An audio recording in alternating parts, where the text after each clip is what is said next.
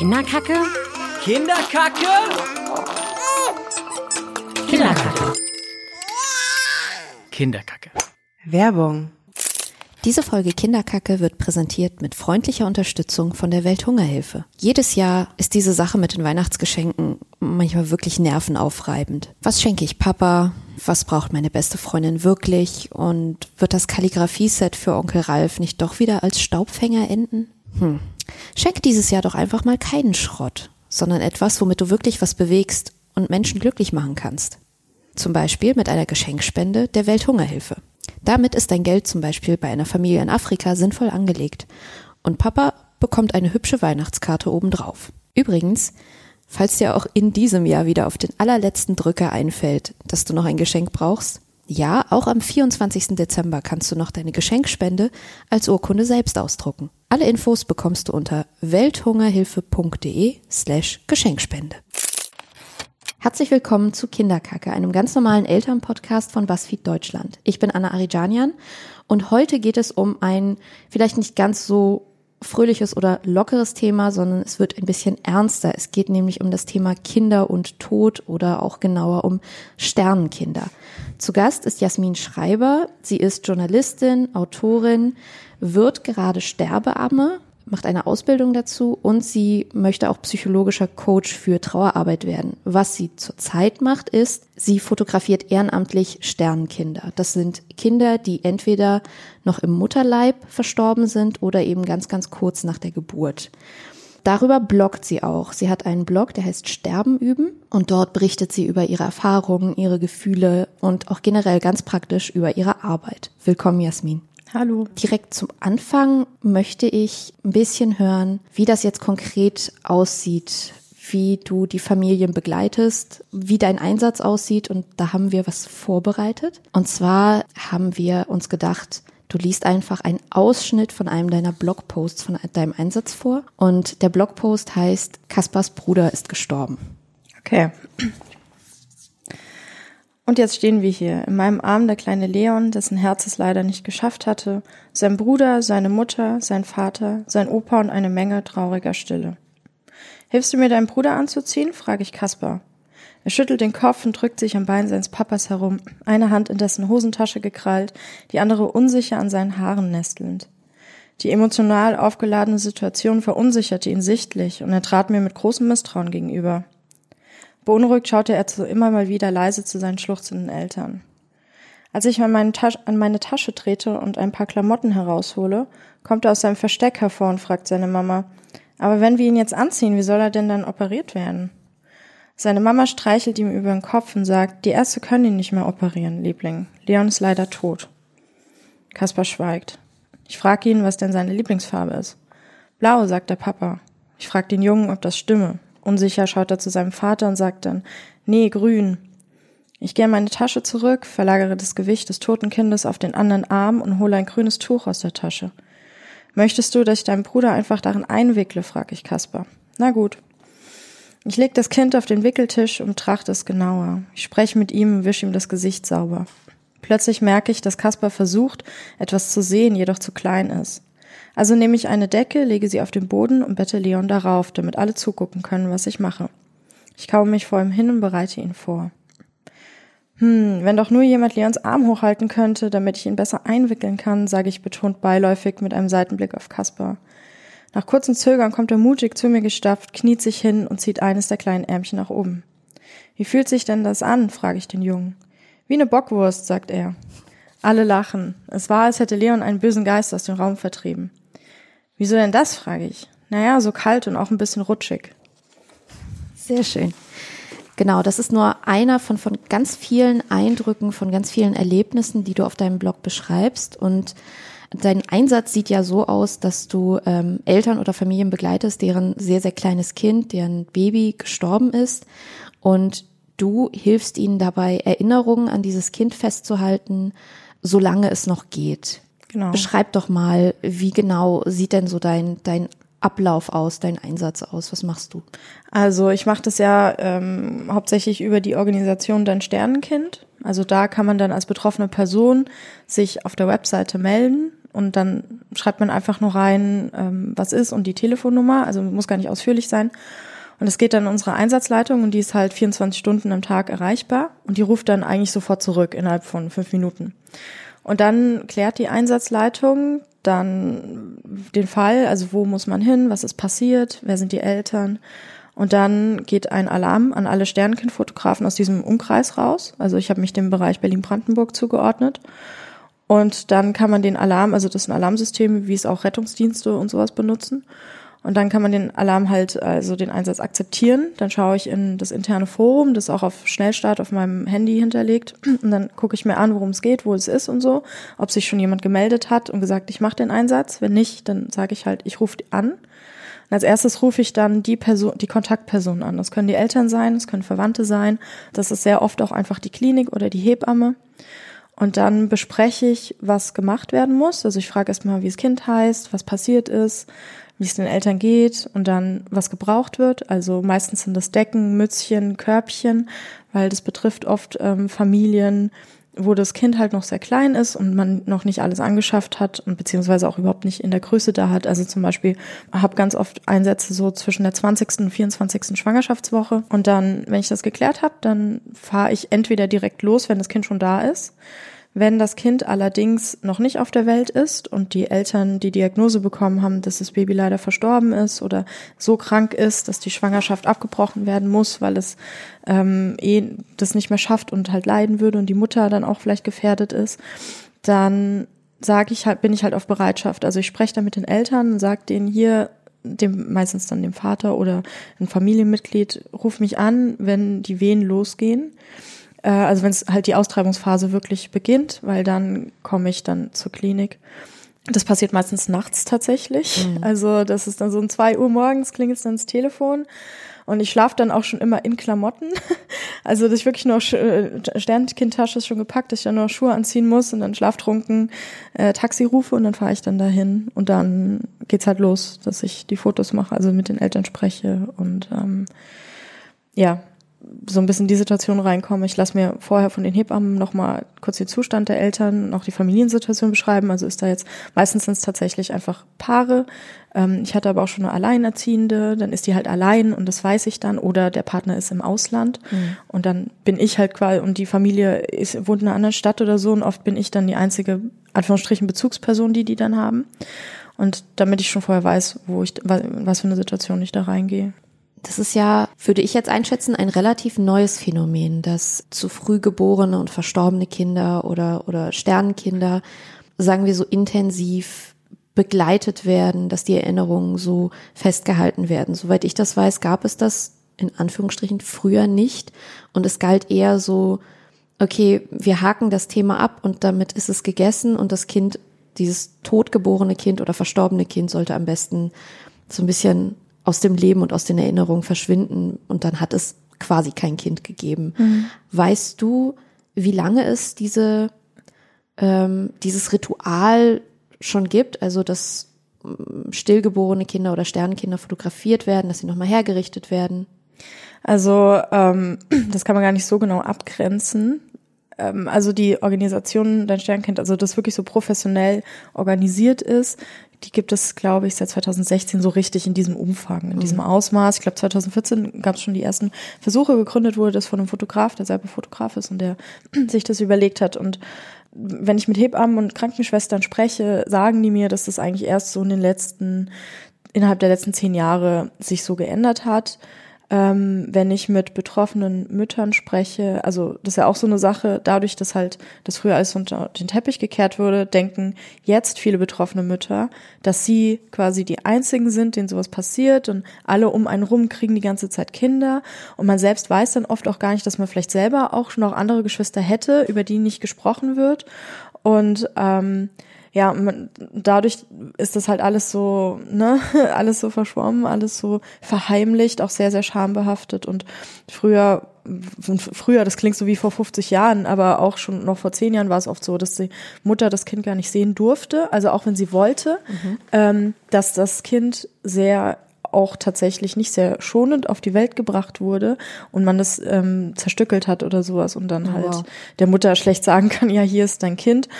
Und ähm, das wurde dann halt tatsächlich einfach im Klinikabfall entsorgt. Und wenn ich so mit Krankenschwestern spreche, die schon seit 30, 40 Jahren in dem Beruf sind, da sagen auch die auch so, dass sie das gut finden, dass das endlich aufhört, weil das ja auch sehr wichtig für die Trauerbewältigung.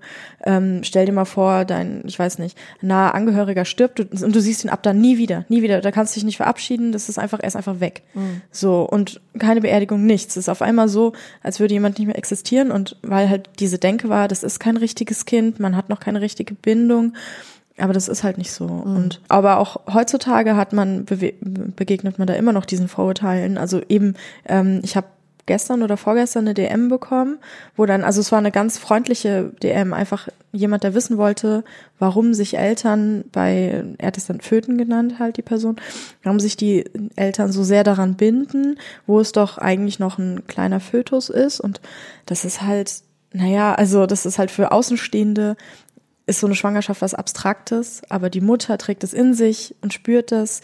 Ähm, der Partner oder die Partnerin kennt das ja dann durch die Person, die das austrägt, auch und das ist von außen vielleicht gar nicht so zu verstehen. Und die mhm. Ärzte dachten dann halt auch immer so, na ja, das ist halt wie, ähm, ja, wie eine Periode oder sowas tatsächlich. Mhm. Ähm, und das ist dann schon ziemlich ähm, schlimm für die Mütter gewesen. Und ich kenne durch meine Arbeit auch Mütter, die, weiß ich nicht, vor 30 Jahren oder 40 Jahren eine ähm, Fehlgeburt hatten oder ein totgeborenes Kind und die immer noch nicht damit abgeschlossen haben, weil sie sich nie verabschieden durften, das Kind nicht sehen durften und das gar nicht deswegen begreifen konnten, dass sie eben noch schwanger waren. Auf einmal nicht, aber man hat nichts.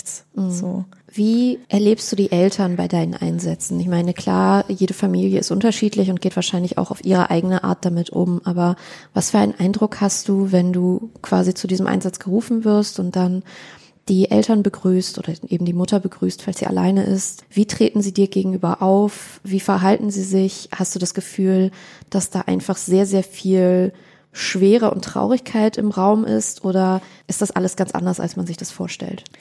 Also anders, als man sich vorstellt, auf jeden Fall. Also, weil, also auch für Sternkindfotografen, das gibt ja keine Ausbildung in dem Sinne. Und ich mache ja auch diese ganzen Zusatzausbildungen, weil ich das Gefühl habe, dass ich irgendwie mehr Handwerkszeug brauche, weil man eben in so verschiedene Situationen reinkommt. Das kommt immer drauf, es hängt von verschiedenen Faktoren ab. Einerseits, wann haben die Eltern erfahren, dass das Kind tot ist?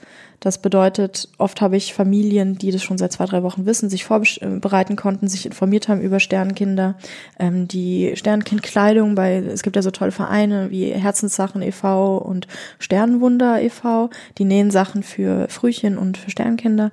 Die konnten sich das dann schon bestellen und irgendwie sich darauf einstellen. Wenn ich die dann treffe, sind die relativ, also in dem Rahmen, wie es halt geht, ähm, abgeklärt, in so vorsichtig ausgedrückt. Also sie haben akzeptiert, was passiert ist, haben vielleicht sogar auch schon psychologische Betreuung durch eine Beratungsstelle in Anspruch genommen und wissen dann, was auf sie zukommt. Und vielleicht komme ich dann auch in eine Situation, wo das Kind schon zwei Stunden da ist auf der Welt. Dann ist es nochmal anders, als wenn ich reinkomme und die Frau gerade aus dem Kreissaal geschoben wird.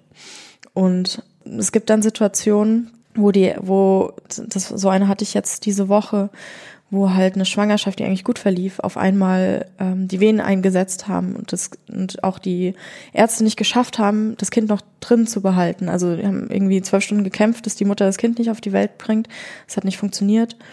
Und das ist dann natürlich, ähm, dann trifft man die in einem ganz neuen Trauma. Also man kommt dann rein und die ganze Familie ist frisch traumatisiert und das ist natürlich dann eine ganz andere Situation. Die haben sehr viele Fragen. Man ist dann auch die erste Person, die da reinkommt, die erstens nicht mit denen verwandt ist. Was wichtig ist für die ähm, Familie, weil bei der Oma versucht man ja auch noch die Oma zu schonen und lässt nicht alles raus, die Gefühle, versucht stark und tapfer zu sein. Bei Ärzten ähm, geht es eigentlich auch mehr so um das Medizinische und dann stehe ich da auf einmal und krieg halt so diese emotionale Welle ab. Mhm. Und ähm, ja, es gibt aber auch Situationen, die tragisch sind, weil zum Beispiel, ich hatte auch schon eine Situation, das war, das war wirklich sehr traurig. Das war, das Baby war, glaube ich, es hätte eine Woche später auf die Welt kommen sollen und ist ganz plötzlich verstorben. Niemand weiß, wusste da zumindest noch, weil noch keine Obduktion gemacht wurde, woran es lag. Und das war, die Mutter war schon über 40 und die hatte schon ähm, glaube ich, acht ähm, Fertilitätsbehandlungen und mhm. Versuche. Und, für, und ihr Ehemann, der ist halt ähm, schwerst körperlich beeinträchtigt und sitzt im Rollstuhl. Und das war sehr schwer für sie, dieses Kind, ist auch, sie hat noch nie so lange ein Kind ausgetragen. Und das war quasi der letzte Versuch. Und dann ist es gestorben und das sah halt wirklich aus wie so ein Neugeborenes, das einfach schläft. Und das sie, hat sie deswegen nicht verstanden. Also sie hatte da so einen tatsächlichen Schock und hat die ganze Zeit eine Stunde lang versucht, das Kind wieder zu beleben und mir immer wieder gegeben, durch das Kind wieder beleben sollen. So, ich bin doch Biologin und lauter so Sachen. Also es ist ganz, ganz verschieden. So. Ähm, aber meistens ist es tatsächlich so, dass ähm, die Familie schon vorbereitet ist. Mhm. Und dann ist die Situation auch sozusagen entspannter. In dem Blogpost, den du ähm, jetzt ausschnittweise vorgelesen hast, hat man so ein bisschen einen Eindruck davon bekommen, wie also welche, welche Schritte du in deinem Einsatz konkret unternimmst. Das sieht dann ja so aus, dass du erstmal irgendwie äh, die Eltern begrüßt, auch das tote Kind begrüßt, dass du es mit Namen ansprichst und dass du es dann erstmal in den Arm nimmst und vorbereitest. Welche Schritte sind das mhm. konkret? Also was, was machst du, bevor es dann letztlich zum, zum Fotografieren kommt? Ja, ist immer ganz unterschiedlich. Also ja, wie gesagt, ich komme rein und dann, ich lasse mir erstmal die Geschichte von dem Kind erzählen und spreche das Kind auch immer, ich frage sofort nach dem Namen und spreche es immer wie eine Person an, weil es den Eltern unglaublich gut tut, dass da jemand ist, der das Kind als Kind sieht und nicht nur als missglückte Schwangerschaft für Leute von außen ist das ja auch sehr schwer. Es ist sehr abstrakt. Eine Schwangerschaft findet ja eher so, die haben, kennen das Kind nicht, die haben es nie getroffen sozusagen. Und ähm, dementsprechend fällt es den Eltern auch schwer, ihre Trauer so auszudrücken, dass die Leute es verstehen. Also es sind ganz viele Kommunikationsschwierigkeiten. Und ich weiß, dass es denen dann gut tut, dass da jemand ist, der halt sagt, ja, hier, das ist ein Kind, ne, das ist nicht nur eine Schwangerschaft, das war nicht eingebildet, sondern das ist echt. Und dann lasse ich mir die Geschichte des Kindes erzählen und von, den, von der Schwangerschaft. Oft sind das dann schon mehrere Versuche gewesen. Und dann ähm, spreche ich äh, halt, während ich dann, dann frage ich, also es kommt immer drauf an, ob wir erstmal ein paar Fotos machen, wenn das Baby zum Beispiel noch auf, ähm, auf der Brust der Mutter liegt oder so oder in den Armen der Partnerin des Partners dann lasse ich die Eltern erstmal ihre Sachen machen so. Und wenn, wenn dieses Baby gerade, wenn es wirklich gerade ganz frisch auf die Welt kam, dann gehe ich erst noch mal raus, drehe zehn Minuten, laufe ich ums Krankenhaus spazieren, damit sie noch mal ein bisschen Privatsphäre haben, sich absprechen können, was sie jetzt machen wollen. Dann komme ich rein, dann mache ich so ein paar ja wie Reportagenfotos, ohne dass ich irgendwas mache oder eingreife, einfach wie die Familie mit dem Kind dann ähm, ähm, es sich anschaut. Und es sind ja trotzdem auch sie trau egal wie traurig es ist ist es eine Familie, die zum ersten Mal ihr Kind sieht und die sind trotzdem aufgeregt und freuen sich und fangen an zu vergleichen. Man sieht tatsächlich schon, das habe ich da jetzt auch erst gelernt, dass man wirklich schon bei super kleinen Kindern, also irgendwie 24. Schwangerschaftswoche, sieht man tatsächlich schon Familienähnlichkeit. Mhm. Ich hatte mal eine, eine Mutter, das wirklich, ich habe das äh, den Sohn dann gesehen und das war die Lippen und das Kinn, wirklich, also Copy und Paste. Das, mhm. das war für mich auch ganz neu. Und ich bin ja selber keine Mutter, also dementsprechend. Naja, und ähm, danach frage ich die Eltern, was sie sich wünschen ähm, oder die Familie. Manchmal sind auch Kinder dabei und dann nehme ich das Kind halt und vielleicht muss ich es noch ein bisschen waschen, weil da irgendwie Käseschmiere dran ist oder irgendwas, weil die Mütter das ja auch normal auf die Welt bringen und kein Kaiserschnitt gemacht wird. Und dann suchen wir ein bisschen aus. Ich bringe immer ganz viele Decken, Tücher und mit. Ich frage, ob die vielleicht schon Klamotten sich irgendwas überlegt haben, Mützen und dann suchen wir aus, was wir dem Kind anziehen. Und das meistens haben dann die Eltern so ein bisschen Berührungsängste. Bei sehr kleinen Kindern muss man auch sehr vorsichtig sein. Die haben noch nicht so richtig Haut. Und dann haben sie manchmal ein bisschen Angst, dass sie was kaputt machen. Und dann ich habe das halt schon sehr oft gemacht, deswegen mache ich dann den größten Teil, dass sie dann kleine Sachen machen, die sich trauen. Also ich versuche die immer mit einzubeziehen, also dass sie eben wie äh, bei dem Blogbeitrag, dass der Bruder dann den Arm hochhält und ich den Pulli besser anziehen kann oder die Decke drum wickeln kann und sie dazugehören. Und dann, wenn ich das Kind dann vorbereitet habe, gibt's noch so ein Einzelshooting sozusagen in einem Körbchen oder so. Und dabei rede ich die ganze Zeit mit den Eltern, also was sie jetzt machen. Ich frage auch nach, ähm, ob sie Hilfe haben, ob sie sich an eine Beratungsstelle gewandt haben. Ich habe auch oft Broschüren dabei oder so Kinderbücher über den Tod. Wenn ein Kind, wenn ich weiß, es hat ein Geschwisterkind und dann schenke ich das denen und erzähle es denen, dass sie es mit dem Kind lesen können. Manchmal kläre ich sie dabei auch so ein bisschen über ihre Rechte auf, weil das wissen sie gar nicht. Zum Beispiel, dass sie sich das Kind jederzeit ähm, geben lassen können, dass ähm, sie jetzt nicht das Kind jetzt dann nicht gleich die Schwester kommt, das Kind wegbringt und das war's dann. Also, dass sie es immer wieder sehen können, dass sie, wenn sie möchten, auch das Recht haben, eine eigene Bestattung zu machen. Also, es muss nicht in Sternenkinder-Massengrab, sondern man kann auch ein eigenes Grab sich aussuchen und so Sachen. Ja, und wenn das Shooting dann vorbei ist, dann packe ich es wieder aus. Allerdings überlasse ich den Eltern meistens die Babydecke, auf der das Baby, ich das Baby gelegt habe, als Erinnerung. Und dann, ja, klären wir noch so ein paar Formalien, also Einverständniserklärung und sowas. Und ähm, ich spreche noch kurz mit den Schwestern, dass wir das Kind wieder so verpacken, dass es halt in die Kühlung kann, damit es gut geschützt ist, ebenfalls die Mamas dann oder der Papa es nochmal sehen will. Ähm, das Kind dann, wenn man es dann wieder rausholt, das immer noch, naja, frisch aussieht. Mhm. Wie lange haben Eltern denn Zeit für genau das, also für so ein ähm, Sternkindershooting, bis zum Beispiel die Verwesung einsetzt oder bis das Kind, wie du sagst, halt einfach nicht mehr so frisch aussieht? Wie groß ist da das Zeitfenster? Ja, das ist, hängt ähm, ab, in welcher Schwangerschaftswoche die Geburt war. Also ich hatte mal ein mein allererstes Sternenkind, das war auch ein, wir nennen das bei Sternenkindern Pathologie-Shooting, also dass ich in die Pathologie gehe, die Eltern sind nicht dabei. Und das war 16. Schwangerschaftswoche und das war halt wirklich so klein, dass es dann in einem Fentanylglas war. Mhm. Also mit so, mit Lösung damit, weil es so schnell halt sonst nicht mehr so frisch ausgesehen hätte. Und es bekommt halt super schnell Druckstellen. Und ich finde das jetzt nicht so schlimm, aber die Eltern erschreckt das natürlich. Ja, wir haben jetzt in unserer Kultur jetzt nicht den super krassen Umgang mit dem Tod und ähm, Flecken, Leichenflecken und sowas sind natürlich dann für die Eltern erstmal ein Schock. Und je, je größer das Kind ist, umso mehr Zeit hat man. Also bei dem 16. Schwangerschaftswoche, da hatte ich glaube ich zehn Minuten, wo ich ähm, gescheite Fotos machen konnte. 20. bis 24. Schwangerschaftswoche, da sind es so, naja, 20 Minuten und dann wird's dunkler, das Kind. Ich sag das den Eltern vorher schon. Also ich sag, hier, wir machen jetzt die Fotos nicht erschrecken, das wird jetzt ein bisschen dunkler. Das ist, weil wir das Kind anfassen, es hat noch nicht, es hat, die Haut ist noch durchsichtig. Deswegen ist es ein bisschen wie blauer Fleck, nur sehen wir das dann halt sehr, weil die Haut noch so durchsichtig ist. Bei einem komplett entwickelten Kind hat man auf jeden Fall mehr Zeit. Also mhm. da kann man auch oft, die Babys liegen ja oft auch noch auf der Brust der Mama, dadurch werden die gewärmt und bleiben warm. Und ähm, es, dadurch gibt es erstmal keine Leichenstarre und dementsprechend hat man auch viel mehr Zeit. Also ähm, da kann ich schon mal eine Stunde shooten oder anderthalb oder sowas. Jetzt kommt es ja auch vor, dass ähm, Geschwisterkinder zum Beispiel bei so einem Shooting dabei sind. Ich meine, äh, der Blogbeitrag handelt ja genau davon. Ähm, jetzt würden vielleicht einige Leute sagen, was soll denn das? Da hat doch, da haben doch so kleine Kinder nichts verloren. Ähm, das, das traumatisiert sie doch fürs Leben, wenn sie quasi ihren kleinen Bruder oder ihre kleine Schwester schon tot sehen und dann ist es plötzlich weg. Was würdest du darauf antworten? Und findest du, es gibt Situationen, wo zum Beispiel kleine Kinder nicht dabei sein sollten? Es kommt immer, also jetzt zu der Frage, ob kleine Kinder, gibt es Situationen, wo sie nicht dabei sein sollten. Das sage ich nur, wenn die Eltern in einem Zustand sind, der dem Kind extreme Angst machen würde. Also wenn die Mutter im Schock ist und die ganze Zeit eben versucht, das Kind wiederzubeleben und schreit. Ja, das ist, das ist halt sowas, so sollte man seine Mama nicht sehen, weil das macht Angst. Ähm, wenn die Eltern gefasst sind, finde ich, gibt es absolut keinen Grund und keine Situation, das Kind dann nicht dabei zu haben.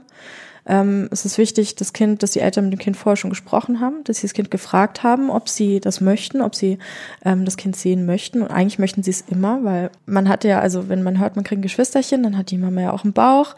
Und dann ist es ja oft so, dass dann abends sagt man dem Bauch gute Nacht und morgens sagt man guten Morgen.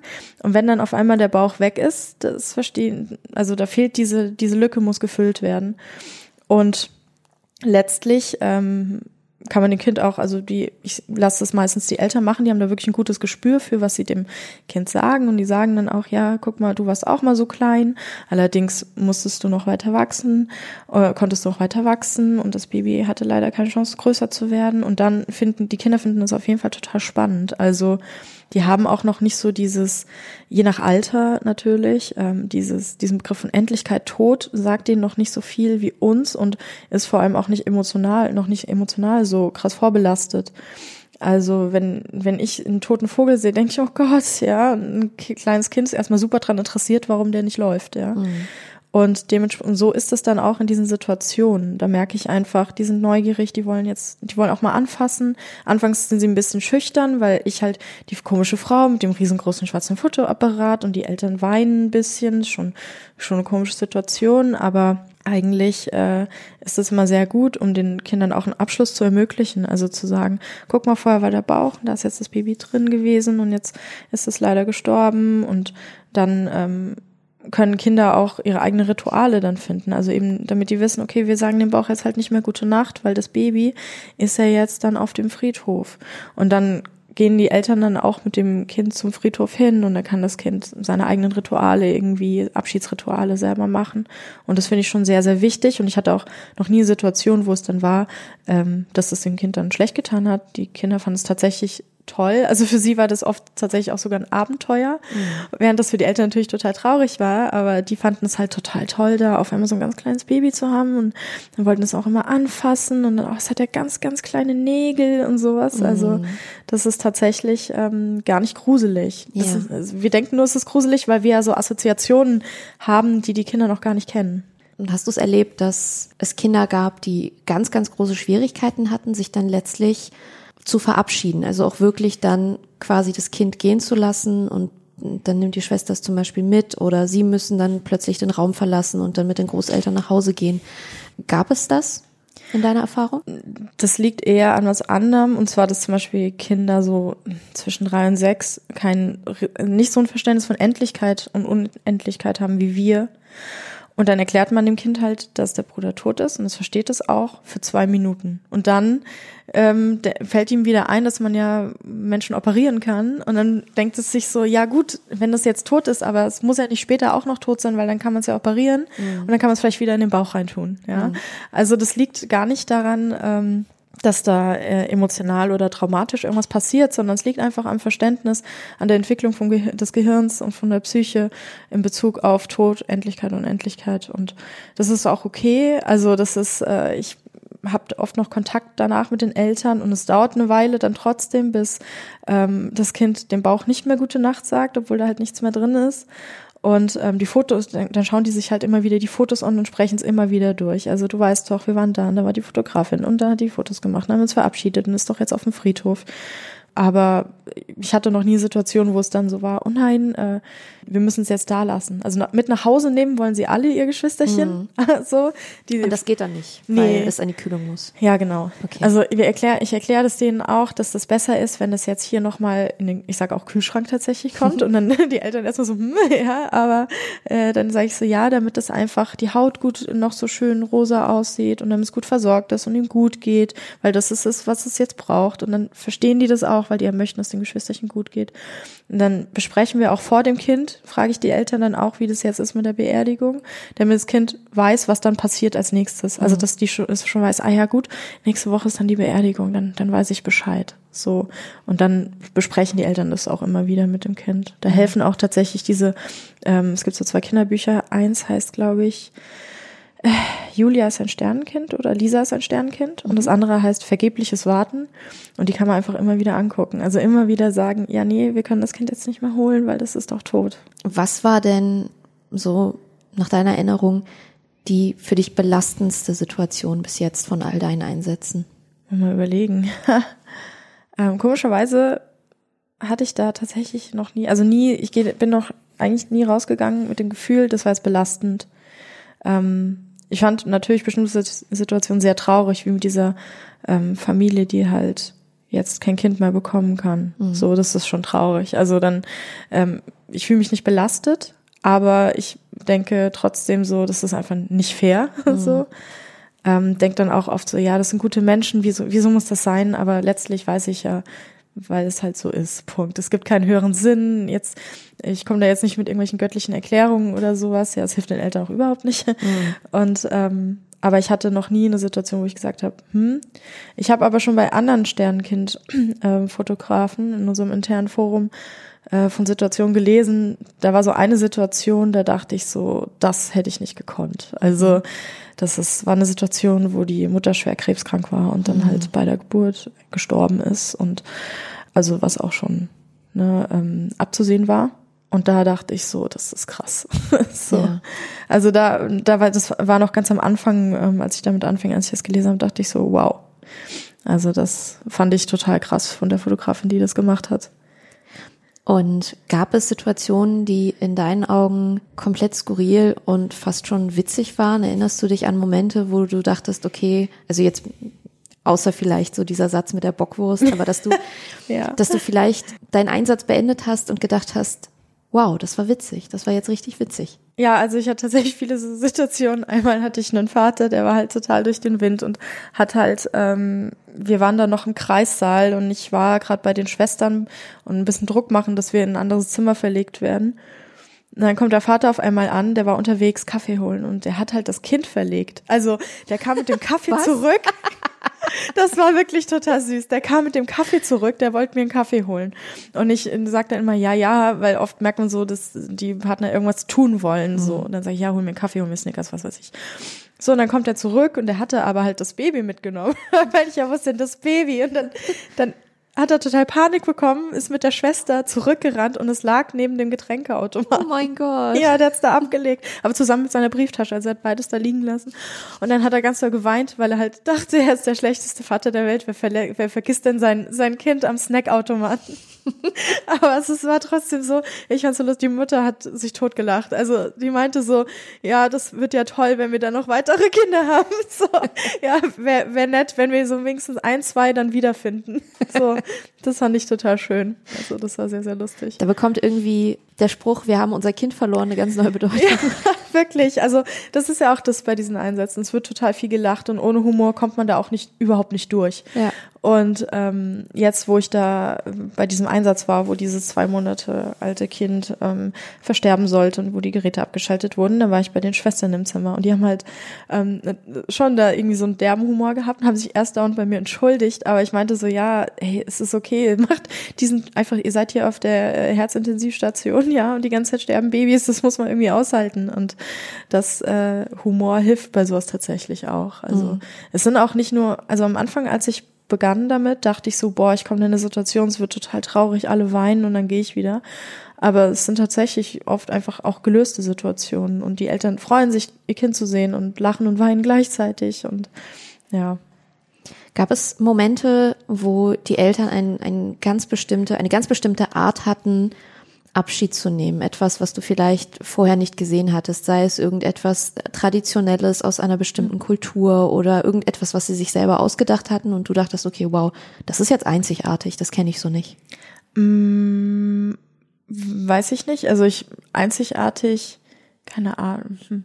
Ist ja alles irgendwie, jeder, so ist ja alles irgendwie einzigartig, aber ich bin oft erstaunt, wie viel die Eltern schon gemacht haben. Eine, ähm, ein Elternpaar hatte dann zum Beispiel schon einen komplett fertig bemalten Sarg, den hat mhm. der Vater gebaut und die Mutter hat ihn bemalt. Und ähm, sie hat dann aus ähm, einem Kleidungsstück von sich selbst hat sie so ein klein, selber so ein kleines Sternkind-Outfit genäht, mhm. noch als sie erfahren hat, dass das Baby tot ist. Und das war für sie, hat sie gesagt, wirklich so was Therapeutisches einfach so. Ich mache jetzt dem Kind die Klamotten. So, ja. Und ähm, das fand ich schon toll. Also wie vorbereitet die da in diese Situation reingingen. Und das war und ich selbst war so unvorbereitet, weil das erst mein, glaube ich, zweiter Sternkind-Einsatz war und der erste, wo Eltern mit dabei waren. Bis beim ersten hatte ich war ja nur ein Pathologie-Shooting und da dachte ich mir krass, so wie ähm, wie die schon komplett mitgedacht haben. Aber sonst, ich hatte zum Beispiel bisher noch keine, ich hatte schon viele Einsätze, 20 Stück jetzt tatsächlich, nee, 21 und hatte noch nie einen, wo es irgendwie religiös wurde. Das mhm. hat mich gewundert. Also ähm, es waren tatsächlich religiöse Menschen auch dabei. Es waren Muslime und Christen, aber keiner hat da irgendwas Religiöses gemacht und ähm, eine Mutter meinte auch dann nur so zu mir, ja, hier, das hat jetzt nichts mit Gott zu tun, weil ähm, es gibt dafür jetzt auch keine Gotterklärungen will sie auch gar nicht hören. Also sowas wie, ja, der Engel, äh, Gott ruft die, die Besten zu sich oder sowas, so ein Quatsch will sie nicht hören, hat sie gesagt, weil das hat nichts mit nichts zu tun. Ja, das hat jetzt hier jetzt gerade nichts mit Glauben zu tun und das möchte sie dann auch nicht. Und das fand ich dann erstaunlich, weil ich eigentlich dachte, dass die Leute, das hat sie zu einer Kirchenseelsorgerin gesagt, die dabei war. Und das ähm, hat mich erstaunt, weil ich eigentlich erwartet hätte, dass das eine Situation ist, wo Religion, wenn sie sowieso eine Rolle im Leben spielt, vielleicht eine größere Rolle spielt. Mhm. Und das hat mich erstaunt, dass das da irgendwie das Gegenteil der Fall war. Also, dass die sich explizit gesagt haben, hier, nee, Religion will ich jetzt erstmal gar nichts hören, sondern das sind halt Dinge, die passieren und ähm, Trost kann ich mir bestimmt dann noch irgendwie holen bei Gott, aber nicht jetzt. Du erzählst, dass du eigentlich immer gut vorbereitet ähm, zu diesen Einsätzen fährst und hast deine Sternkindtasche gepackt, wo auch ähm, viel Kleidung drin ist. Wo bekommst du die Kleidung her? Ähm, wechselst du auch mal durch? Du sagst, die Decken lässt du eigentlich immer bei den Familien als Erinnerungsstück. Wo kommt das alles her? Ja, also ähm, einerseits habe ich total viele so Kleiderspenden von Menschen bekommen, die selber Kinder haben. Mhm. Und ähm, das fand ich total toll. Da haben die mir ganz viel Baby- und Frühchensachen geschickt und ich selber nähe ja auch. Und ich habe dann zum Teil die Sachen ein bisschen kleiner genäht, damit die halt irgendwie ähm, den Kindern passen. Und auch meine Familie hat, äh, meine Tante, die hat eine Druckerei, also Textildruck, und die hat dann so ganz viele, ähm, ganz kleine Frühchen-T-Shirts mit Sternen bedruckt mhm. und hat die mir geschickt. So, ja, also damit die halt so Sternenkind so ein T-Shirt haben und dann kann ich immer, immer zwei einer Farbe, also irgendwie 20, 30 Farben oder so. Und dann kann ich immer eins den Eltern geben und eins dem Kind anziehen und dann hat jeder quasi das Gegenstück. Und ähm, Decken und so, da ist wirklich, da habe ich den größten Verschleiß sozusagen, mhm. weil ich halt eben die Decken auf den Eltern mitgebe oder wenn die wissen, das Kind kommt jetzt in die Kühlung und ich merke, das macht den Unbehagen, dann sage ich jetzt hier, komm, wir machen jetzt noch die Babydecke drum, dann ist es trotzdem gut geschützt. Weißt du, einfach mhm. diese Vorstellung warme Decke und so. Und die ähm, kaufe ich einerseits selber, also ich habe da immer so ein Auge drauf auf Sonderangebote und so, aber auch so nette Menschen aus dem Internet helfen mir dann. Und ich habe da so eine Amazon-Wunschliste. Manchmal, wenn wieder, wenn ich merke, boah, Vorrat geht zur Neige, dann packe ich ein paar auf meine Amazon-Wunschliste und frage hier, könnt ihr vielleicht zwei, drei Decken noch mal rüberschicken. Ja, so komme ich dann an die Sachen. Also ich tausche mich zum Teil dann auch mit Fotografen aus, die dann zum Beispiel aufhören, äh, Sternkindfotos zu machen, aus irgendwelchen Gründen, weil die jetzt selber Kinder haben, das nicht mehr können oder so. Mhm. Ähm, und dann übernehme ich einfach die Sachen. Jetzt ist es ja so, dass ähm, viele Sternkinder, die gerade noch im Mutterleib versterben, nicht nur quasi zu früh auf die Welt kommen, sondern manchmal auch einfach irgendwelche zum Beispiel Gendefekte haben und Missbildungen am mhm. Körper mhm. oder am Kopf. Hast du das Gefühl, dass wenn dann diese Kinder auf der Welt sind, dass das den Eltern irgendwie Unbehagen bereitet und sie das auf den Fotos dann aber nicht festgehalten haben wollen? Oder hast du eher das Gefühl, okay, gerade das, daran wollen wir uns erinnern? Ähm, ich habe so Diskussionen tatsächlich viel und manchmal, also jetzt bei diesem zwei Monate alten Kind, haben die Eltern gesagt, nur Fotos von Händen und Füßen, weil halt durch die Herzerkrankung ist es, und hat das Kind so viel Wasser eingelagert. Und dann habe ich halt gesagt, na ja, aber so sieht sie jetzt halt gerade aus und ich finde das gar nicht schlimm. Ich glaube, sie dachte, dass ich das vielleicht komisch finde, ähm, dass das Kind so aussieht, so aufgequollen. Dann meinte ich so, ja, nee, ähm, ich lerne sie jetzt gerade so kennen und so sieht sie halt aus. Und ich äh, denke dann auch immer, ja, wenn ich was habe und krank bin, dann sehe ich auch nicht so toll aus. Und ich fände trotzdem gut, wenn man mich dann noch mag. So, ne? Und dann, das finden die auch immer ganz logisch und sagen so, ach ja, wir dachten nur, weil die denken vielleicht, ich weiß nicht, mach sonst normale Fotos und jetzt ausnahmsweise mal. Mhm. Und dann meine ich so, nee, sieht halt so aus, ne? Ist ja, und den Eltern ist es auch vor sich selber, sie finden das gar nicht komisch und unangenehm, weil das ja deren Kind ist. Also keine Ahnung, die, dem könnte spontan acht Arme aus dem Kopf wachsen, die würden, das wäre denen komplett egal, die sehen das auch gar nicht so, wie es vielleicht andere sehen. Und bei den ganz, ganz kleinen Babys, ja, da sind oft Missbildungen ähm, im Spiel. Trisomie 13 ist ganz oft tatsächlich ein Grund, in Kombination mit Herzfehler, ähm, dass ähm, so eine Schwangerschaft abgebrochen wird oder halt sich selbst beendet. Und dann finden die Eltern, vorher haben sie Angst, also weil sie halt ähm, dann googeln, das ist eh schon schlimm, mhm. weil Kinder Trisomie 13, dann geht's los und dann haben sie Angst, ja, und denken, oh Gott, ja, und was ist, wenn, wenn das dann so aussieht und dann kommt das Kind aber auf die Welt und dann, dann ist es weg. Also dann sehen sie das Kind und, und finden es schön. Also sie erkennen sich auch wirklich schon wieder. Also wenn jemand einen ganz ausgeprägten Mund hat dann, und das Kind hat es geerbt, dann sieht man das wirklich schon im ganz kleinen Alter. Das habe ich überhaupt nicht gewusst vorher, ja, mhm. also als Nichtmutter, keine Ahnung und Nichtärztin. Und eigentlich stört es die Eltern dann nicht, weil die dann ja auch sagen, na ja, so sieht unser Kind ja aus. Also das ist irgendwie, wenn es auf die Welt kommt, weiß man ja auch nicht, wie das aussieht. Ja, also es, man liebt und akzeptiert sein Kind genauso, wie es dann halt ist. Und da haben die Eltern vorher zwar Bedenken, aber dann überhaupt nicht mehr und wollen dann auch ganz explizit, dass ich wirklich alles fotografiere, auch das ganze Kind nackt, jeden Körperteil, so und dann, damit sie sich später quasi satt sehen mhm. können an allem, an jedem Detail, an jeder, weiß ich nicht, auch an Missbildungen überhaupt nicht schlimm, weil das ist halt deren Kind. Ne? Mhm. Jetzt sind ja manchmal bei so Shootings nicht nur äh, die Eltern und eventuelle Geschwisterkinder dabei, sondern eben auch, wie in deinem Blogbeitrag geschrieben, auch mal Großeltern. Mhm. Merkst du, dass die sich dem Ganzen ge gegenüber so ein bisschen anders verhalten, einfach weil das so ein Generationending ist, weil sie es vielleicht auch anders gelernt haben, weil sie anders erzogen wurden, weil sie denken, ah, das ist ja eigentlich ein Tabuthema, das darf ja eigentlich gar nicht sein. Ja, meistens sind die Großmütter da sehr ähm, emotional und begeistert davon, weil es zu deren Zeiten sowas nicht gab. Und sehr oft haben die eben auch Sternkinder gehabt, aber es wird halt nicht drüber geredet, weil es auch immer so ein bisschen schambehaftet ist. Und so und das merke ich auch bei Müttern heutzutage, dass in deren Kopf irgendwas verankert ist, dass sie denken, sie sind schuld. Es wäre ihre Aufgabe gewesen, das Kind zu beschützen. Und sie haben es nicht getan. Und ich komme dann oft in Situationen, wo sich die ähm, Frauen dann immer ganz ausführlich bei ihrem Partner oder Partnerin entschuldigen mhm. dafür, dass sie das Kind verloren haben und ähm, weil und früher war das halt noch viel viel stärker ähm, so, dass der Frau auch die Schuld gegeben wurde, auch Unfruchtbarkeit war prinzipiell erstmal eine Schuld der Frau, ne so mhm. so und Großmütter finden das dann ganz toll, dass das halt für sie ist es so ein bisschen Gerechtigkeit einfach, also dass man die Frau jetzt das Recht hat, das Kind zu sehen und das tut und das wahrnimmt und das jetzt nicht einfach gesagt wird, ja du bist halt schuld, gut müssen wir halt noch mal versuchen.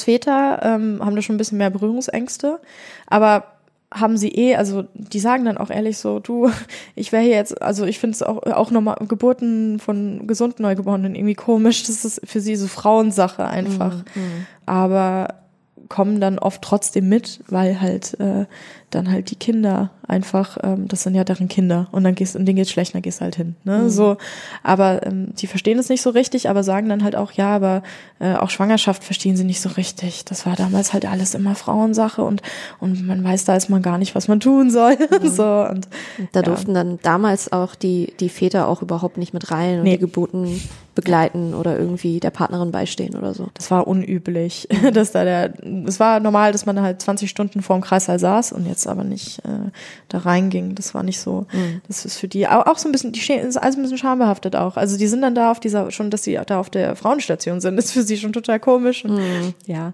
Aber dass Großeltern dabei sind, ist sowieso nicht so oft. Also schon allein. Oft wollen das die Eltern gar nicht, die wollen das dann erstmal allein machen. Äh, manchmal wissen tatsächlich, auch wusste auch niemand von der Schwangerschaft, weil man sagt ja immer dieses, erzähl's bloß niemanden vor dem dritten Monat wo ich so denke, ja, toll, was soll das denn? Ja, sobald man weiß, dass man schwanger ist, ähm, dann ist das ganze Leben auf einmal so, uff, ja, komplett anders. Und dann darf man niemandem davon erzählen, muss dann so tun, als sei nichts, ähm, aus Angst, dass, und da ist wieder diese Scham und Schuld, dass es nicht funktioniert, das, was passiert. Und ich denke mir so, ja, dann passiert halt was, das passiert halt. Also, ich meine, es kann immer was passieren, ja. Das Kind kann irgendwie auf dem Schulweg vom Auto erfasst werden oder so. Es kann immer was passieren. Und warum soll man dann die Möglichkeit abschneiden, dass man sich freut gemeinsam? Weil das, es geht ja nicht nur darum, ähm, es kann was passieren und dann sind da negative Gefühle und das behält man lieber für sich, sondern das sind, da verpasst man ja drei Monate Freude, so, die man für sich behalten muss, wo man dann nicht sagen kann, warum man so gut drauf ist gerade und, und dass man gerade wie wild äh, Babydecken und Zimmereinrichtungen mhm. schon sucht und so, ja. Und das finde ich halt total doof. Und aber dementsprechend wissen oft viele Angehörige gar nicht, dass da was war. Und ich habe dann auch Familien, die das denen nie sagen. Also die werden das denen nicht sagen. Ich hatte eine Familie, die sind tatsächlich drei Tage später zum Weihnachtsessen gefahren, mhm. ohne was zu sagen. So, wow. die haben behauptet, sie seien im Urlaub gewesen, drei Wochen lang. So, und dann, das fand das ich heißt, schon krass. Das heißt, die Großeltern wussten von vornherein nichts von der Schwangerschaft ja. und als dann ähm, das Sternenkind dann da war, war dann halt auch so, okay, dann erzählen wir auch im Nachhinein nichts mehr. Genau ja, das war halt auch eine kinderreiche Familie mhm. und die waren eh schon spät dran und das war für die total der Druck. Und jetzt haben sie sozusagen versagt in deren eigenen Augen. Mhm. Ja. Und das mhm. war halt dann sehr, deswegen finde ich das so falsch, diesen Ratschlag mit diesen drei Monaten, sagt's keinem. Warum? Deswegen, das passiert es ja nicht nicht. Nur weil ich es jemandem sage ja. und wenn ich dann das Kind verliere, dann verliere ich es ja trotzdem und gerade dann brauche ich doch jemanden, äh, der für mich da ist. Klar. So. Vor allen Dingen finde ich ja, sollte, sollte, sollten die Eltern sowieso die Wahl haben. Also klar, wenn sie es, wenn sie es verheimlichen wollen oder wenn sie halt einfach sich erstmal drei Monate lang erstmal um sich selber kümmern möchten, dann ist das natürlich deren gutes Recht. Aber ja. von vornherein zu sagen, na ja, also bis zur zwölften Woche solltest du das dann doch lieber geheim halten, weil was ist, wenn was passiert? Und ich finde, also du, du hast einen sehr guten Punkt angesprochen, man muss die Freude schon doch schon in den ersten drei Monaten teilen dürfen ich glaube, man muss dann halt auch mal die, ja, die nicht so tollen Seiten der Schwangerschaft in den ersten drei Wochen teilen dürfen, weil sehr oft sind ja die ersten, habe ich drei Wochen gesagt, die ersten hm. drei Monate, ähm, sehr oft sind die ersten drei Monate ja auch die anstrengendsten. So habe ich das dann halt auch immer empfunden. Also ich hatte äh, krasse Schwangerschaftsübelkeit und habe währenddessen auch gearbeitet in der Redaktion und ich habe mich halt auch an diesen mehr oder weniger an diese ungeschriebene Regel gehalten, ja bloß vor der zwölften Woche nichts erzählen und nichts verraten, was einfach dazu geführt hat, dass ich so, so ein krasse, so ein krasses Geheimhaltungsspiel gemacht habe und eben auch meine, mein Unwohlsein verbergen musste und meine Übelkeit verbergen musste und dass ich halt einfach auch müde war wie Sau. Also ich, ich hätte eigentlich am Schreibtisch sechs Stunden schlafen können, musste aber fit sein und musste vorspielen, dass alles in Ordnung ist. Und das ist ja auch unfair. Ja, also, voll. Also das ist ja auch so blöd, weil das ist ja auch eine Zeit, wo man eigentlich Tipps suchen könnte. Und dann macht man das halt im Internet ähm, und statt die Kollegin zu fragen, ne? so so nach dem Motto, oh Gott, wie hast du hier im Büro die ersten drei Monate überlegt, bitte, ja, so, da, ja. sag mir, wie es, wie du es getan hast. Und das sind halt eigentlich so Sachen, da finde ich, ähm, ja, das ist immer diese, das ist halt immer noch diese Stigmatisierung. Was ist, wenn was ist? Was ist, wenn einer stirbt? Oh, Tod, eklig, schlimm, furchtbar. Und es gibt da Kulturen, in denen wird zumindest mit dem Tod an sich offener umgegangen. Mhm. Mit Sternkindern sowas auch nicht unbedingt, weil da, je nach Kultur, ist es vielleicht sogar noch mehr die Schuld der Mutter und Schande mhm. und Scham und weiß ich nicht. Aber hier ist ja so tot, so, oh, also durch den medizinischen Fortschritt auch, denken wir lieber so, als seien wir unsterblich. Und wenn dann jemand stirbt, ist es halt ein Versehen mittlerweile so, wird es so als, als Fehler im System an, angesehen, statt dass es einfach etwas ist. Ähm, das ist ja wie so ein Deal, den man hat. Man lebt ja nur, weil man sterben kann. So, ja. Mhm. Und das ist ein Deal, den man eingeht, unfreiwillig. Man wird ja einfach auf die Welt gebracht. Aber dann ist das so. Dann immer dieses Mindset zu haben, was ist, wenn man stirbt? So, was ist, wenn das Kind stirbt? Dann denke ich mir so, ja, wieso, hä, wieso redet man nicht gerade darüber? Mhm. Das ist ja, was total Schlimmes, so, also für die Familie, wenn man sich sehr aufs Kind freut und dann innerhalb der ersten drei Monate auf einmal hat man eine Fehlgeburt oder so. Das ist doch so schön. Da muss man doch gerade dann sich austauschen. Mhm. so, und auch das Gefühl haben, eben, wenn es einem passiert, dann höre ich von den Müttern, dass die wirklich das Gefühl haben, dass es nur denen passiert, den anderen nicht, weil man sieht ja nur die anderen mit den Kindern dann rumrennen und mhm. denkt sich so, ja, super, was davor war, wie viele Versuche es gab, wie viele Abbrüche, wie viel und sowas, wird man nicht erfahren, weil man redet ja nicht drüber, ne? Mhm. Ist ja, ist ja schlimm. Und andererseits redet man dann wiederum über andere Sachen, was mir dann auch auffällt. Dann gibt es auf der einen Seite diese ganzen Tabuthemen wie, wie Fehlgeburt und ähm, Sternkinder und alles Mögliche, aber andererseits gibt es dann auch diese Übergriffigkeiten, ne? Wenn, wenn eine Frau auch nur den Ansatz eines Bäuchleins zeigt und sei es auch nur, weil sie einfach eine halbe Pizza gegessen hat, ähm, wird sofort gefragt, bist du schwanger, bist du schwanger, bist du schwanger? Da sind auf einmal keine Berührungsängste da. Woher kommt diese, dieses Ungleichgewicht an, okay, darüber darf ich sprechen, aber darüber darf ich nicht sprechen. Ich glaube, das sind, das sind einfach ja zwei verschiedene Perspektiven. Also das eine kommt dann ja von den Eltern, dass die sagen, nee, und so, die Frauenärzte sagen das ja oft den Eltern, also hier nicht vor der zwölften Woche vielleicht noch ein bisschen bedeckt behalten, ne? So, und ähm, das ist dann ja, den Entschluss fassen dann ja, durch welche Gründe auch immer die Eltern. Bei dem anderen ist ja einfach nur Sensationsgier. Mhm. Also dieses, eben weil man nicht darüber spricht, drei Monate vorher, will man es aufdecken. Ja. so. Also wenn die Eltern einfach, wenn es einfach normal wäre, dass man sagt, ja, hier, ich bin in der zwölften Woche schwanger oder in der achten Woche schwanger, dann müsste man ja gar nicht so, oh, ist die in der achten achten Woche schwanger vielleicht. Oh mein Gott, ich sag euch, in vier Wochen kommt auf einmal Bums, sie ist schwanger. Mhm. Und das ist dann ja einfach nur Sensationsgeilheit und Neugier. Und dem würde man ja natürlich äh, Raum geben, indem man sagt, ja, äh, wenn man schon vorher drüber redet. Und das Ding ist ja auch, wenn mir jetzt jemand sagen würde, ich bin der achten Wochen schwanger, würde ich nur denken, oh schön. Also ich würde ja gar nicht denken, was, du sagst mir das vor der zwölften Woche, wie kannst du nur, sondern ja. denk nur so, oh toll für euch, schön. so, mhm. fertig, ja. Also das ist ja eigentlich total bekloppter Rat, weil eigentlich denken doch alle, also die Außenwelt würde ja nicht sagen, oh Gott, sondern halt sagen, ja, schön, herzlichen Glückwunsch. Also eigentlich ist das total bescheuert. Du möchtest ja auch Sterbeamme werden. Was ist denn der Unterschied zu dem, was du jetzt gerade ehrenamtlich machst? Ja, das ist ja einfach Sterbebegleitung. Mhm. Also von ähm, jetzt überhaupt nichts dann mit äh, Sternenkindern, sondern einfach mit Menschen, die sterben.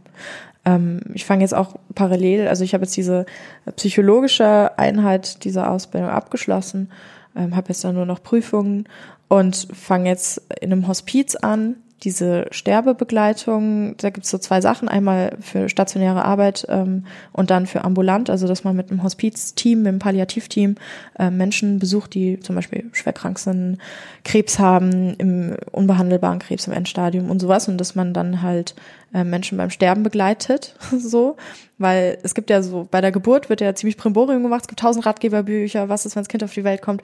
Wenn du auf die Welt kommst, sind deine Eltern komplett vorbereitet und alles, ja. Wenn du jedoch stirbst, sind alle so, ja, weiß jetzt auch nicht, hm, der Opa stirbt, alle große Ratlosigkeit, man mhm. selbst, wenn man betroffen ist, auch schwierig, ja, und dafür gibt's halt Sterbebegleiter, die da einfach da sind und ausgebildet sind, die wirklich sehr speziellen Anforderungen von Sterbenden dann zu erfüllen. Also auch die Pflege ist sehr speziell, ganz anders.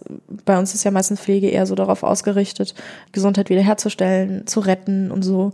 Und da geht's halt bei Sterbebegleitung und auch bei der palliativen Medizin dann gar nicht darum, jetzt ähm, jemand nochmal zu retten und irgendwie tot zu therapieren sozusagen, sondern einfach ähm, zu sagen, okay, wir schauen jetzt mal, wie wir den jetzigen Status ein bisschen verbessern können. Nicht im Hinblick auf Heilung, aber so, dass die Zeit, die jetzt noch bleibt, angenehmer wird für die Person. Mein Part ist dann halt so jetzt nicht die medizinische Seite unbedingt, sondern halt die ja das psychologische, also zum Beispiel Biografiearbeit mit den Sterbenden machen nochmal.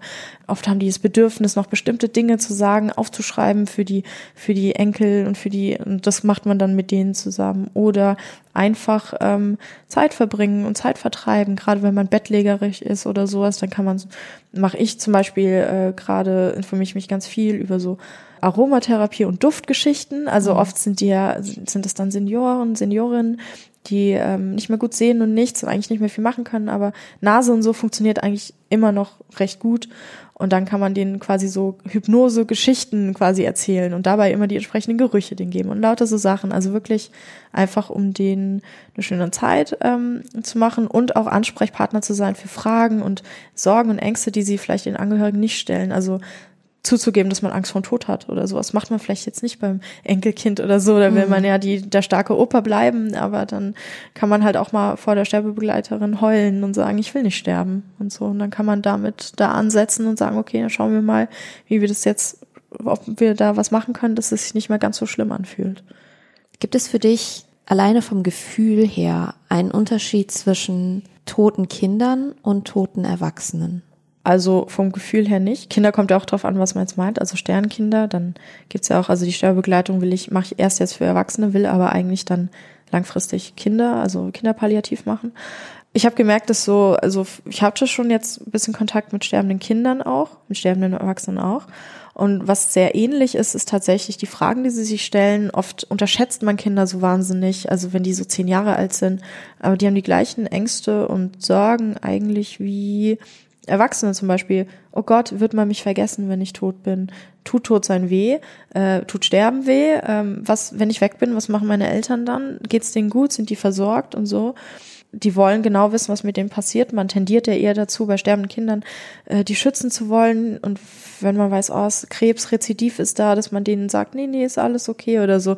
Die, ich meine, die merken, dass sie krank sind wenn man Krebs hat, das spürt man, ja. Mhm. Und dann ähm, ist es total wichtig, den Kindern da auch die Möglichkeit zu geben, da ihre die gleichen Fragen und alles zu stellen wie ein sterbender Erwachsener auch. Also äh, für mich ist das jetzt nicht so ein großer Unterschied. Man, man muss halt nur gucken, dass man halt die Sachen irgendwie dann erklärt, so dass sie es verstehen. Das heißt nicht Dinge aussparen, sondern einfach Dinge möglichst klar und transparent benennen. Nicht mit Metaphern jetzt irgendwie kommen, weil das verstehen sie nicht, aber sonst finde ich, ist das relativ ähnlich. Mhm. So. Stichwort Metaphern, gibt es irgendwas, also du sagst, das verstehen sie nicht. Ist es auch etwas, was du ablehnst, in Metaphern zu reden, sowohl bei Kindern als auch bei Erwachsenen, wenn es um, ums Thema Tod geht? Und wenn ja, welche Metaphern sind das? Ja, auf jeden Fall. Also ich finde, man sollte Dinge ganz klar benennen. Es gibt ja so bestimmte Metaphern, zum Beispiel, der Opa geht jetzt auf die letzte Reise. Mhm. Wenn man das jetzt irgendwie einem fünfjährigen Kind erzählt, kann es passieren, und dann kommt der Opa tatsächlich nie wieder. Und dann kann es passieren, dass man, wenn man das nächste Mal, wenn die Mama zur Geschäftsreise muss für ein und dafür packt, dass man quasi einen kleinen Vietnam-Flashback da auslöst, weil das Kind so, Opa geht auf die letzte Reise und dann denkt er, na toll, jetzt geht Mama nämlich auch auf eine Reise und kommt nie wieder. Mhm. Also Kinder können Metaphern in bestimmten Alter noch nicht aufschlüsseln, sondern die, sie begreifen sie so, wie man es ihnen sagt. Wenn der Opa auf die letzte Reise geht, dann denken die, der Opa verreist. Wenn man sagt, die Mama geht in den Himmel oder ganz schlimm auch, die, der Opa ist jetzt eingeschlafen. Mhm. Viel Spaß beim ins Bett bringen für die ja. nächsten Monate. Nie wieder schlafen wollen. Ganz genau, ja. weil Angst äh, zu sterben dabei tatsächlich. Klar, klar. Also das sind so Sachen, ähm, für uns Erwachsene klingt das schön und poetisch und, und sanft, aber für die Kinder kann das der absolute Albtraum werden. Also Mhm. da ist wirklich, finde ich gut, zum Beispiel eben mit guten Bilderbüchern zu arbeiten, da auch drauf achten, dass es eben nicht Reise, Einschlafen, bla bla bla geht, sondern einfach wirklich erklärt wird, was Sterben jetzt ist. Es gibt tatsächlich auch Bücher, die dann auch so, wenn zum Beispiel jemand an Krebs stirbt, ganz vorne anfangen, das ist eine Körperzelle, das ist Blut und so funktioniert das. Und wenn jetzt der Krebs kommt, dann passiert das und dass die Kinder wirklich wissen und dann ist man tot, weil das Blut nicht mehr durch den Körper gepumpt wird. Also ich hatte da auch mal ein Kind, ähm, da habe ich, äh, da ist der Opa gestorben, den habe ich begleitet und da war die Enkelin da und die war acht oder neun. Ja, da war das so ein bisschen, ähm, der habe ich das dann alles erklärt, wie das mit dem Blut und dem Körper ist. Und dann hat sie halt immer gelauscht, ob das Herz noch schlägt vom Opa, weil sie wusste, alles klar, weil dann weiß ich ja, dass er noch lebt, weil er oft auch halt irgendwie nicht mehr ansprechbar und weggedämmert ist und so. Ja. Und ähm, das sind halt so Sachen, wirklich ganz klar, konkret werden, nix so, für, wir denken nur immer, für uns ist das schlimm, aber die Kinder haben diese Assoziation, diese tiefe emotionale Assoziation noch nicht mit Tod, wie wir sie haben. Und für die ist das dann erstmal eine In Information, die kommt von der Mama oder vom Papa, ist also 100 Prozent richtig. Und Mama, Papa sind da und die sagen auch, dass das, dass mir das jetzt nicht passieren kann, weil ich bin gesund, Mama und Papa sind gesund, also hat das erstmal nichts mit mir zu tun und dann ist, dann kann man damit auch umgehen. Das heißt nicht, dass Kinder da nicht traurig sind oder auch ein bisschen Angst haben, aber es ist auf jeden Fall besser, als dann irgendwie zwei Jahre Therapie zu machen, weil das Kind einfach ein Trauma hat davon, dass der Opa eingeschlafen ist. Du wirst dann wahrscheinlich so im Nachgang, wenn wir mit der Aufnahme durch sind, mir ein paar Bücher empfehlen können. Ähm, ich werde Links zu all diesen Büchern, die du mir empfiehlst, dann auch nochmal in die Shownotes packen, sodass unsere Hörerinnen und Hörer da auch nochmal darauf zugreifen können. Dann würde ich sagen, danke ich dir für das Gespräch. Das war ein unfassbarer Wust an Informationen auch für mich. Und ich glaube, ich werde das alles auch nochmal verarbeiten müssen natürlich. Aber es war toll, dass wir da so offen und so direkt darüber gesprochen haben und ohne jegliche Berührungsängste, weil ich glaube, das Thema Tod auch und gerade in Verbindung mit Kindern müsste noch viel offener kommuniziert werden, um dem Ganzen so diesen Grusel zu nehmen und einfach so vielleicht auch bessere Trauerarbeit zu ermöglichen. Super, dann vielen, vielen Dank, Jasmin, dass du mein Gast warst heute. Sehr gerne. Alle Folgen von Kinderkacke findet ihr auf buzzfeed.com slash Kinderkacke. Wenn ihr Feedback für mich habt oder Fragen oder neue Themenvorschläge oder mir einfach nur Hallo sagen wollt, könnt ihr mir sehr, sehr gerne schreiben an kinderkacke.buzzfeed.com. Ich freue mich sehr, dass ihr auch diese Folge euch angehört habt und ich freue mich bis zum nächsten Mal. Tschüss.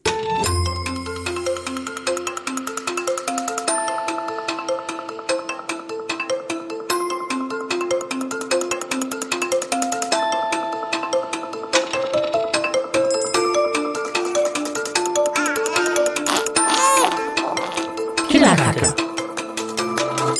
Kinderkacke.